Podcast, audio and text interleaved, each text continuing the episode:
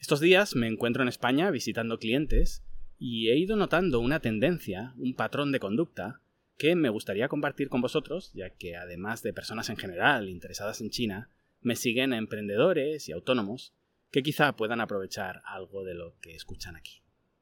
Siempre os explico que en general China, y en particular el mercado de Futien en Ibu o la feria de Cantón, son indicadores avanzados que me sirven para predecir eventos futuros en el sector de los bienes de consumo a nivel mundial. En este caso, yo que conozco bastante menos España que China, estoy sorprendiéndome de la cantidad de información que obtienes cuando empiezas a visitar a clientes, fábricas, distribuidores, en todo tipo de sectores y logras encontrar un patrón común. En mi caso ya traía una serie de inputs de China y aquí lo que he visto es que se repiten a tal nivel que esto no puede ser una casualidad. Y el hecho del que quiero hablaros hoy es eh, de que me encuentro muchos clientes intentando fabricar en España o comprando a fabricantes españoles que se han ido regenerando o incluso empezando desde cero en la manufactura ante las dificultades que existen para importar de China. Esto se debe principalmente a la crisis logística que llevamos viviendo desde que empezó la pandemia, que ya dispara los precios de los contenedores de 3 o 4 mil dólares a 13 mil o 16 mil dólares, y lo que te rondaré morena, porque ahora llega un momento que hace unos años, en un episodio en el podcast, titulé El peor momento del año.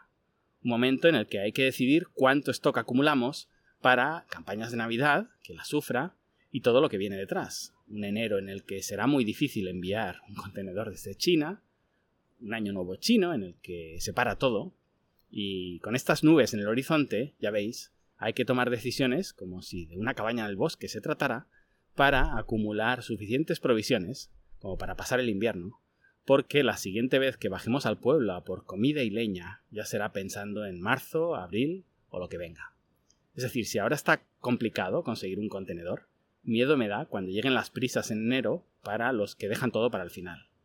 Vuestro gerente de compras deberá ser realmente bueno para no pillarse los dedos. Todo esto claro, estando como estamos, todos intentando comprar lo mínimo para no acumular stocks carísimos, transportando en contenedores de oro y que de repente bajen los precios y te encuentres con tu bodega llena. Al problema de los contenedores se le suma la crisis energética y otras cosas que salpican, como la crisis inmobiliaria y todo lo que se amplía en Occidente inflando la burbuja de miedos de inversores, compradores y cualquier persona que tenga relación con China. Es decir, si teníamos un problema ya de envíos y estábamos reservando contenedores con cierta previsión, ahora nos encontramos con que el pedido no va a poder salir en el tiempo acordado porque el proveedor no puede atender a todos los clientes por falta de suministro eléctrico y obviamente prioriza a los más importantes. ¿Qué estamos haciendo las últimas semanas en China? Visitar a proveedores, intentar aprovechar nuestra cercanía, nuestro trabajo cuerpo a cuerpo sobre el terreno, para que nuestro pedido no se quede para el final y una vez consigamos ese apretón de manos, ese compromiso verbal, el proveedor priorice nuestro pedido o en todo caso discrimine los pedidos de esos clientes que tiene a 10.000 kilómetros y nunca ha visto. Como siempre digo, cuando te persigue una leona, tú no tienes que ser más rápido que la leona. Eso sería imposible. tienes que ser más rápido que el que corre a tu lado. Es triste, es egoísta, pero es ley de vida. A mí al menos me contratan para eso para que si se tiene que quedar un pedido colgado, no sea el de mi cliente. Y eso, teniendo en cuenta que muchos de los clientes de las fábricas no están pudiendo visitar China, es relativamente sencillo. Mucha incertidumbre, la verdad, este Black Friday, esta Navidad y las próximas rebajas. Id con cuidado con las ofertas, porque para poder descontar un 20%, muchas tiendas primero habrán tenido que remarcar con un 200% más sus precios. Ahora mismo, mis ídolos son esos jefes de compras que no me llaman con miedo preguntando qué hacer en su sector, porque tienen una estrategia imperturbable que van a seguir al pie de la letra pase lo que pase. Los tengo presentes todas las noches en mis oraciones. Una frase que se le atribuye a Napoleón es Los aficionados discuten sobre táctica, los profesionales sobre logística. ¿De quién debió aprender Napoleón? Con el proverbio chino del final del episodio os daré una pista. Y os decía que en España, después os hablaré de otros países, la alternativa que muchos han encontrado es comprar a fabricantes españoles o directamente ponerse a fabricar. ¿Y cómo estamos notando esto? Muy fácil. Porque el cliente que me compraba mascarillas ahora me pide máquinas para fabricar mascarillas. El que me pedía piezas de plástico y había tenido que ayudarle a encontrar un molde en China, ahora me pide que le mande los moldes. Un montón de indicadores avanzados, como os decía, que me sirven para percibir que algo está cambiando. Obviamente los que compraban algo que no se puede producir en España, pues seguirán haciéndolo, seguirán comprando en China, no queda otra. También cuentan con la ventaja de que sus competidores están sufriendo lo mismo. En este sentido es una crisis igualadora y ganará quien tenga las mejores manos en China, los mejores ojos, los mejores acuerdos con proveedores, etc. No, me refiero a los que tienen alternativas y sí estamos viendo, aunque sea tímidamente, una reindustrialización de España. Y para todos aquellos que suelen acusarme de ser antipatriota o pro-chino y de preferir que se compren productos en China que en España, obviamente no me conocen, no saben lo pragmático que soy, pero a mí lo que me interesa es ayudar a mis clientes a comprar los mejores productos posibles. Si estos se compran en China, fantástico, si China se vuelve cara, pues como hice ya hace algunos años, abrí mi oficina en Camboya para, para ayudar en compras en lo que era todo el sureste asiático, Vietnam, Tailandia, Malasia, Indonesia, etc. Y si el mejor lugar posible para comprar hoy fuera España, no sabéis cómo me alegro. Esa es la manera, no con subsidios estatales, no esquilmando a las empresas que les va bien a base de impuestos confiscatorios para ayudar a sectores que deberían desaparecer. La manera no es esa, la manera es esta. Si a China o al competidor que tenga mi sector le va mal y encuentro una oportunidad, la exploto. Porque los empresarios no nos dedicamos a producir lo que sea, y si soy competitivo bien, y si no lo soy, entonces me arrimo al poder a ver si me cae una subvención que pagan mis clientes, para que pueda venderles lo que produzco a esos mismos clientes. No. Los emprendedores vivimos de detectar necesidades en la sociedad y agregar valor a los demás solucionándolas. Y claro que me llena de orgullo que en mi país de origen haya personas capaces de ponerse a producir, a competir con los chinos y a ganarles. En cualquier caso, no hablamos de instalaciones gigantescas, no es fácil hacer apuestas a largo plazo en la realidad en la que vivimos, y cada vez será más difícil, o dicho de otra manera, cada vez las estrategias son más cortoplacistas, porque el mundo cada vez cambia más rápido, esto quizás es una falla de mercado difícilmente solucionable porque lo que queremos es tener empresas con una maniobrabilidad cada vez más alta, versatilidad, con una alta tolerancia a la incertidumbre, y eso significa tener gastos fijos mínimos, plantillas altamente externalizadas, compromisos contractuales liquidables de forma manejable.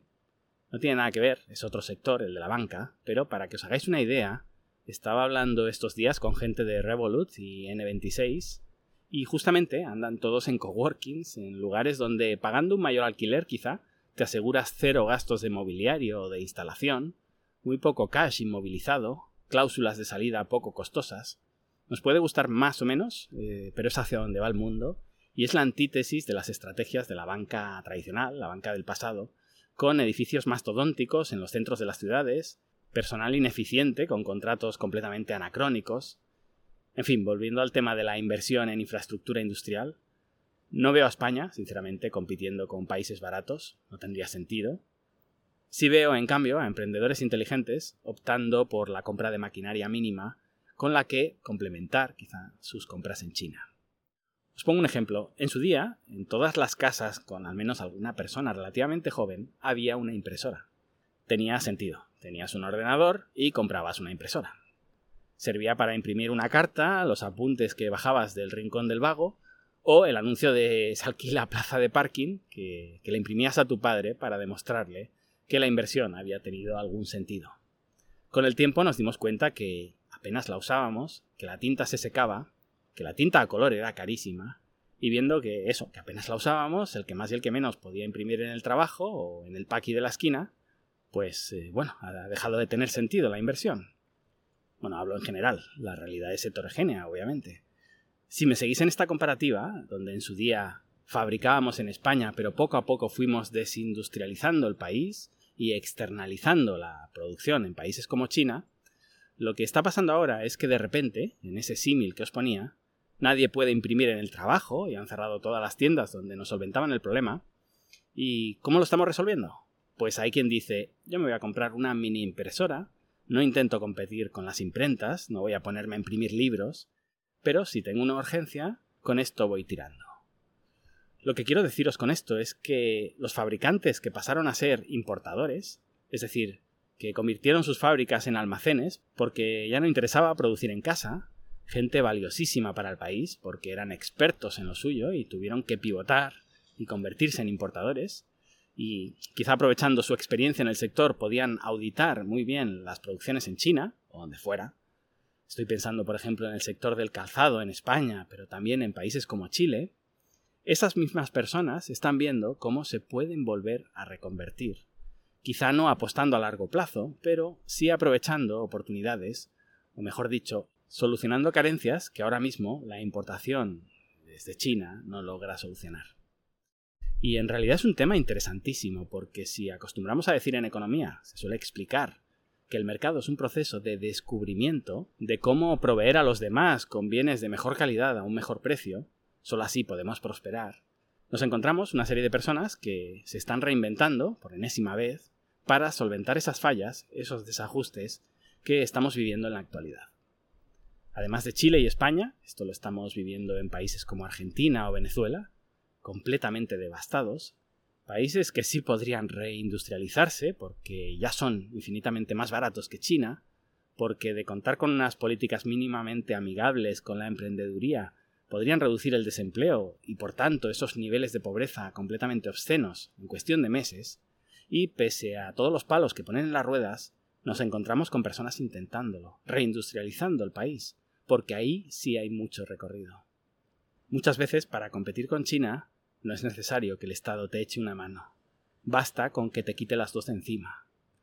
Volviendo a España, es decir, a un, en teoría, país del primer mundo, donde no se puede competir con China, dadnos tiempo, en su día grabé un episodio de podcast en el que explicaba que, a pesar de los mensajes populistas de Trump, las fábricas no iban a volver a Europa. No íbamos a conseguir ser más productivos que los chinos, hinchándoles aranceles, rectifico, hinchando a nuestros ciudadanos aranceles, lo que conseguiríamos en todo caso es que poco a poco las fábricas se mudaran a Vietnam, Camboya, Bangladesh. Pero ojo que lo que se produce en China no es gestionable ni por el resto del planeta junto, ni siquiera una fracción pequeña de lo que produce China. Los americanos serían incapaces hoy en día de producir un iPhone. Latinoamérica, África y Asia juntos serían inhábiles para gestionar un 50% de lo que produce hoy China, siendo mucho más baratos. No es el precio el problema, es la logística. Hay muchas razones por las que China sigue siendo la fábrica del mundo, pese a ser un país ya carísimo, pero posiblemente la principal sea esta, la logística. Y en aquel episodio decía, si en algún momento vuelven las fábricas a Europa, volverán porque son fábricas autónomas donde no es necesaria ni una sola persona en la cadena de producción, y si vuelven, no volverán a España, sino a Suiza. Colocaba este ejemplo, quizá muy loco, para despertar a, algunos planificadores que no tienen ni la más remota idea de cómo funcionan los sistemas productivos industriales, o cómo opera la cabeza de un emprendedor que se juega sus ahorros todos los días, porque mi argumento era que una vez eliminado el mayor coste de una fábrica, que es la mano de obra, el segundo mayor coste son los impuestos.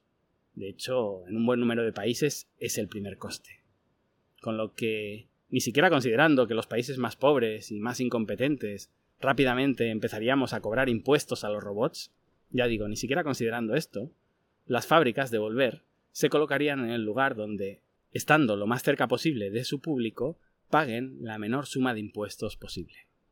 Era más un brainstorming que una predicción, era una llamada de alerta que, que obviamente nadie descuelga, pero ahí la dejé. Pero, si mi punto es, era, que China es insustituible a pesar de sus altos precios gracias a la logística, curiosamente lo que está roto hoy es la logística. Por eso quizás se abre un abanico de oportunidades impensable hace dos años, y ahí sí veo una posibilidad. Y quizá no sea una posibilidad definitiva, quizá China vuelva más fuerte que nunca en 2022 y nos comamos toda la inversión que hemos hecho. Trasladado a lo que vivimos en 2021, ojo con llenar nuestros almacenes de productos con un abastecimiento exagerado, sobredimensionado, previendo el fin del mundo, porque quizá mañana todo vuelva a llegar con contenedores a 3.000 dólares y nuestro producto es invendible. Es decir, no hablo de reindustrializar España, o el país que sea a gran escala, No hablo de inversiones faraónicas para competir a largo plazo con China, porque esto es lo típico que usa el político populista de turno para, aprovechando la coyuntura, triturarnos a impuestos para sortear unas cuantas fábricas de productos aleatorios entre sus amigos. No, hablo de prever pequeñas mini crisis, y el mundo quizá va hacia eso, a eventos impredecibles donde emprendedores cuidadosos, diligentes, responsables, que se juegan la suya, no viven de apostar en partidas de póker con el dinero ajeno, sino con el suyo, ahí pueden aportar soluciones a corto plazo. Y a largo, que siga ganando China. Un antiguo cliente que fui a visitar hace unos días me decía que llevaba unos meses comprando en Brasil, que los envíos de contenedores habían subido, pero nada que ver con lo que vivía en China. Sensacional, la gente que se levanta todos los días a analizar cuál es la mejor compra posible, sin casarse con nadie, a encontrar esa diferencia ganadora, ese arbitraje, eso sí, sabiendo que, que todo es una cuestión de oferta y demanda, y que esos barcos, si ganan 10 haciendo la ruta Brasil-Europa y 50 haciendo la ruta China-Europa, no hay que saber de mecánica cuántica, esto es más entender leyes básicas como la de la gravedad, esos barcos van a acabar en China, equilibrando precios de uno y otro lugar. Pero de nuevo, lo que estamos haciendo es leer el mercado todos los días e intentar encontrar necesidades desatendidas donde aportar valor. Os dejo con una frase del propio Sun Tzu, autor de uno de los mayores libros de estrategia, estrategia militar en este caso, pero con lecciones aplicables en cualquier faceta de nuestra vida. La diferencia entre el orden y el desorden reside en la logística. Gracias y hasta pronto.